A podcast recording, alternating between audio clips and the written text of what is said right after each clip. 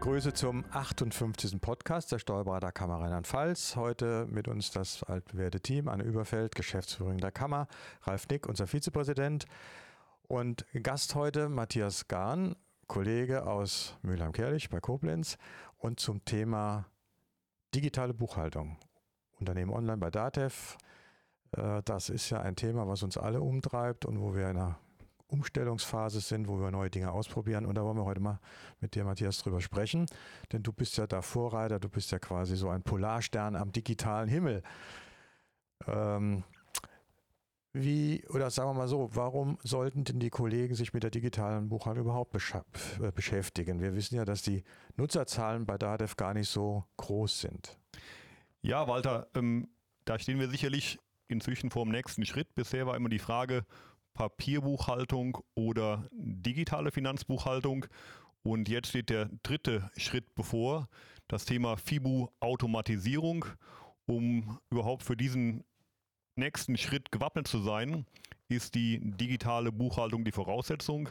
Und spätestens jetzt lohnt es sich, auf diesen doch schon relativ schnell fahrenden Zug aufzuspringen, um die Vorteile dort auch vollumfänglich nutzen zu können. Und schon jetzt ähm, sind sicherlich die Vorteile für die Kanzleien sehr vielfältig. Also ähm, der Effizienzgewinn in Form von weniger Zeiteinsatz und deutlich mehr Qualität in der Buchhaltung ist sicherlich nicht von der Hand zu weisen. Und äh, wir würden bei einer voll digitalisierten Buchführung im Vergleich zur kompletten Papierbuchhaltung diesen Zeitgewinn auf etwa 50 Prozent im Durchschnitt quantifizieren. Also sicherlich sehr lohnenswert und sehr attraktiv für Kanzleien. Für die Kanzleien. Wie sieht das denn für den Mandanten aus? Denn ich muss ja auch den Mandanten mitnehmen. Also ich muss einmal meine Mitarbeiter mitnehmen, denn das ist ja häufig auch ein Problem, was ich auch selbst immer mal wieder erlebt habe. Aber ich muss ja auch den Mandanten mitnehmen und überzeugen, dass er das macht. Das ist sicherlich so erfahrungsgemäß der größte Hinderungsgrund für Kanzleien. Was wir ganz oft von den Kolleginnen und Kollegen gespiegelt bekommen, dass genau daran die Umsetzung äh, scheitert. Die Kanzlei überzeugt den Mandanten nicht. Und äh, wenn die Kanzlei das Thema Unternehmen online oder digitale Finanzbuchhaltung äh, mit dem Mandanten kommuniziert, dann kommt oftmals vom Mandant so der Vorbehalt, ich digitalisiere ja nur für euch als Kanzlei und das muss ja dann auch wenn zu einem deutlich niedrigeren Finanzbuchhaltungshonorar führen. Da schaffen es leider viele Kanzleien nicht, den deutlichen Mehrwert für den Mandanten in den Vordergrund zu stellen. Also den Mehrwert hinsichtlich der Optimierung seiner internen kaufmännischen Prozesse mit Hilfe digitaler Belege, da ist sicherlich äh, der Fokus noch viel zu selten drauf gelegt worden. Hast du die Erfahrung auch gemacht, Ralf? Weil du bist ja auch relativ weit mit der äh, Digitalisierung bei dir. Ja, die Ansatzpunkte, äh, da stimme ich dir mit dir überein, ähm, dass der Berater den Mandanten überzeugen will, soll, aber ich sehe mal, was oft verkannt wird, der Mandant hat äh, aufgrund der GOBD gewisse Pflichten. Und äh, da kann ich mal einen Großteil der Mandanten abholen, äh, dass digitalisiert wird, weil die Mandanten sind verpflichtet, äh, digitale Rechnungen digital zu archivieren. Und äh, da bietet unser System DATEV Unternehmen Online äh, eine hervorragende Archivierungs, ein Archivierungssystem. Der Mandant hat zuerst mal den Mehrwert, äh, dass er sich mit diesem Problem nicht mehr beschäftigen muss. Ja, äh, das muss ich dem Mandanten mal äh, vor Augen führen, dass er ein Problem hat aufgrund von der GOBD. Da stimme ich dir vollkommen zu, Ralf. Das sind sicherlich so zwei Stränge. Das eine, der eine Strang Datensicherheit und Rechtssicherheit für den Mandanten, was ich erstmal nicht in Euros für den Mandanten auszahlt, aber sicherlich nachhaltig äh, bei möglichen Betriebsprüfungen oder ähnlichem auszahlt. Und der zweite große Strang, ähm, die eigenen effizienten kaufmännischen Prozesse, die vielleicht im ersten Moment attraktiver sind, weil man den Vorteil, den Zeitgewinn, den Kostenvorteil deutlich einfacher quantifizieren kann. Aber sicherlich sind beide Aspekte sehr, sehr wichtig und sollten auch entsprechend gegenüber den Mandanten genauso kommuniziert werden. Matthias, wie siehst du das Problem äh, Mitarbeiter? Die musst du ja auch mitnehmen. Und es sind ja nun viele Mitarbeiter, die digital eigentlich noch nicht geschult sind, die vielleicht auch schon ein bisschen älter sind, die gar nicht so den Zugang zu der digitalen Welt haben. Äh, die müssen wir ja auch mitnehmen. Wie, wie habt ihr das gemacht? Also das ist sicherlich erstmal bei vielen wahrscheinlich mit Angst verknüpft. Ähm, das ist neu, ähm, das wird vielleicht sogar als Gefährdung gesehen. Ähm, in der Kanzlei wird kommuniziert, wir erwarten einen Zeitgewinn dadurch. Was verknüpfen damit viele Mitarbeiter? Sie haben vielleicht Angst um ihren Arbeitsplatz. Man sollte vielmehr den Fokus darauf legen, dass damit ihre Tätigkeit wertvoller und zukunftsfähiger wird. Dass also einfache Routinetätigkeiten automatisiert werden können und dadurch die Konzentration beim jeweiligen Mitarbeiter auf die hochwertigeren und auch besser bezahlten Tätigkeiten gelenkt werden kann. Ähm, das sollte dann äh, bei vielen Mitarbeitern ein Schlüsselargument sein. Aber sicherlich ist das der Kernpunkt. Wenn die Mitarbeiter mitgenommen werden in den Prozess und begleitet werden und das Gefühl bekommen, dass sie unterstützt werden, dann sind sie Treiber der Veränderung und, nicht, und blockieren das Ganze nicht. Ja, ich denke auch, denn der Mitarbeiter ist ja letztlich an der Front mit dem Mandanten und er muss es ja auch mit rüberbringen. Es kann ja nicht nur Chefsache sein, so, so etwas einzuführen. Und äh, was ich eigentlich auch aus meiner Sicht sehe, äh, wir haben alle ein Personalproblem. Der Arbeitsmarkt ist leergefegt und ähm, durch die Digitalisierung bin ich auch dann letztlich in der Lage, mehr Buchhaltung abzuwickeln und mein, mein, mein Mitarbeiterproblem etwas besser in den Griff zu kriegen. Jedenfalls empfinde ich das so. Definitiv. Also äh, alle Kanzleien klagen über mangelnde Fachkräfte. Ähm, und gerade hier können wir sicherlich von der Automatisierung profitieren, dahingehend, dass wir einfach äh, weniger Zeitbedarf in den Kanzleien für einfache manuelle Erfassungstätigkeiten haben. Das ist sicherlich ein, ein, ein Riesenvorteil. Bringt aber auch mit sich, dass äh, unser Profil, ähm, was wir an Mitarbeitern benötigen, sich komplett ändern wird.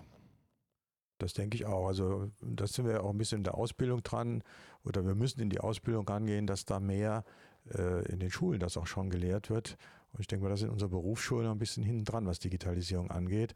Aber das ist ein anderes Thema. Das wäre was für den Ausbildungsausschuss äh, und die Lehrpläne. Äh, Ralf, was machst du denn mit den äh, Mandanten, die äh, da nicht mitziehen? Äh, die sagen, nö, wir machen Papier, wir wollen nicht, wir haben keinen Scanner und die gibt es ja wohl auch. Die gibt es bei dir und die gibt es bei mir und wahrscheinlich die, auch bei dir, Matthias. Definitiv. Der, die Wunschkanzlei oder der Wunschmandant, der jeder, äh, der alles digitalisiert für uns, den gibt es nicht oder in den wenigsten Fällen. Ähm, bei den Fällen, wo der Mandant sagt, nein, ich digitalisiere nicht oder nur das, was ich digitalisieren muss, da wird bei uns in der Kanzlei digitalisiert. Weil ich zum Beispiel der Meinung bin, äh, der Matthias hat es eben angesprochen, Buchungsautomation, äh, vielen Datev Oracle etc. Äh, als Datev Oracle bekannt.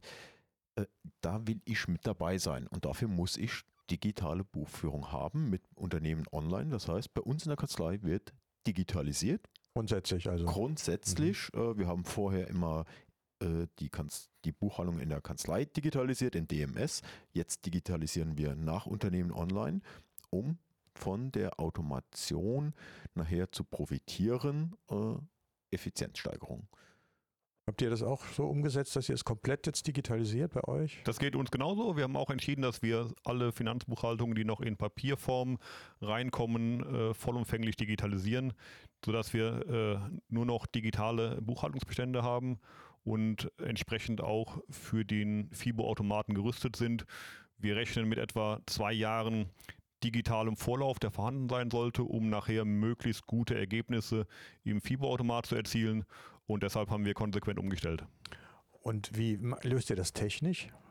Wir haben jetzt von unserem Systempartner eine Scan-Lösung erhalten. Ähm, da werden die Belege mit einem Stempel versehen, um zusammenhängende Belege ähm, markieren zu können.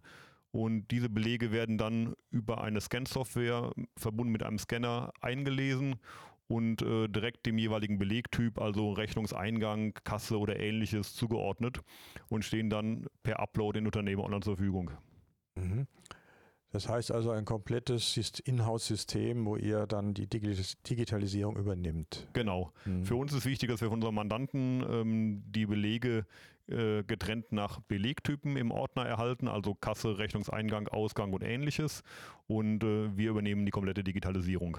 Gut, so kommen die Buchhaltungen ja normalerweise rein, dass zumindest diese äh, Bereiche getrennt sind und dann kann man das machen.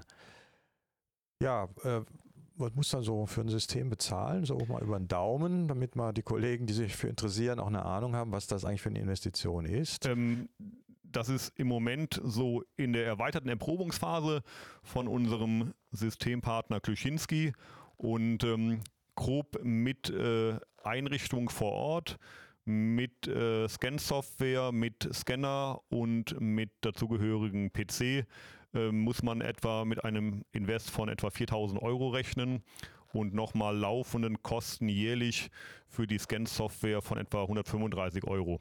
Das sind so die Zahlen, die aktuell im Raume stehen, mhm. wobei das noch nicht äh, der finale Marktgang wohl ist. Mhm. Gut, aber das je nachdem, wie viel äh, nicht digitale Buchhaltung man hat, wird sich das rechnen, denn da wird eine erhebliche Zeitersparnis und Effizienz reinkommen und auch sicherlich eine gute Datenqualität, die man dann hat. Wie sieht es denn eigentlich bei der Kammer aus mit der Digitalisierung und der Buchhaltung? Ja, unsere Buchhaltung ist ja nur minimal die von der Kammergeschäftsstelle selber. Ja. Aber klar, bei uns sind auch alle Belege digitalisiert, die sind auch mit der Buchhaltung verbunden. Das ist bei uns auch Standard. Das macht ihr aber in-house mit, mit DMS, ja, klar, natürlich. Wir machen ja auch die Buchhaltung im Haus. Ja, ja. Genau. Also unsere Kammer ist da auch digital gut aufgestellt. Das kann man ja auch mal, kann man ja auch mal hier in der Runde sagen, äh, dass wir nicht nur drüber reden, sondern dass wir unsere Kammer da auch entsprechend voranbringen in diesem Bereich. Ja, ich denke, äh, da haben wir mal so einen kleinen Überblick, auch dank dir, Matthias. Was ist heute Stand und der nächste Schritt? Wann wird der bei DATEV kommen, die, der Buchungsautomat? Was ist da für ein Zeitfenster vorgesehen? Hast du Informationen? Ähm, nach, nach, meiner aktuellen Kenntnis für Ende 2019 ähm, soll die erste Version live gehen und dann Schritt für Schritt immer weiter erweitert werden. Für den Anfang wird wahrscheinlich der geeignete Mandantenkreis überschaubar sein. Und dieser Mandantenkreis wird sich dann immer weiter ausdehnen mit der Weiterentwicklung des Fieberautomaten. Mhm. Ja gut, das sind interessante Aussichten. Also wir können den Kollegen nur ans Herz legen, stellt eure Buchhaltung um, damit ihr von den Vorteilen, die schon da sind, aber die auch noch kommen werden, profitiert. Matthias, ich danke dir, dass du heute hier warst bei uns zum Podcast und auch euch anderen vielen Dank. Bis zum nächsten Mal. Tschüss.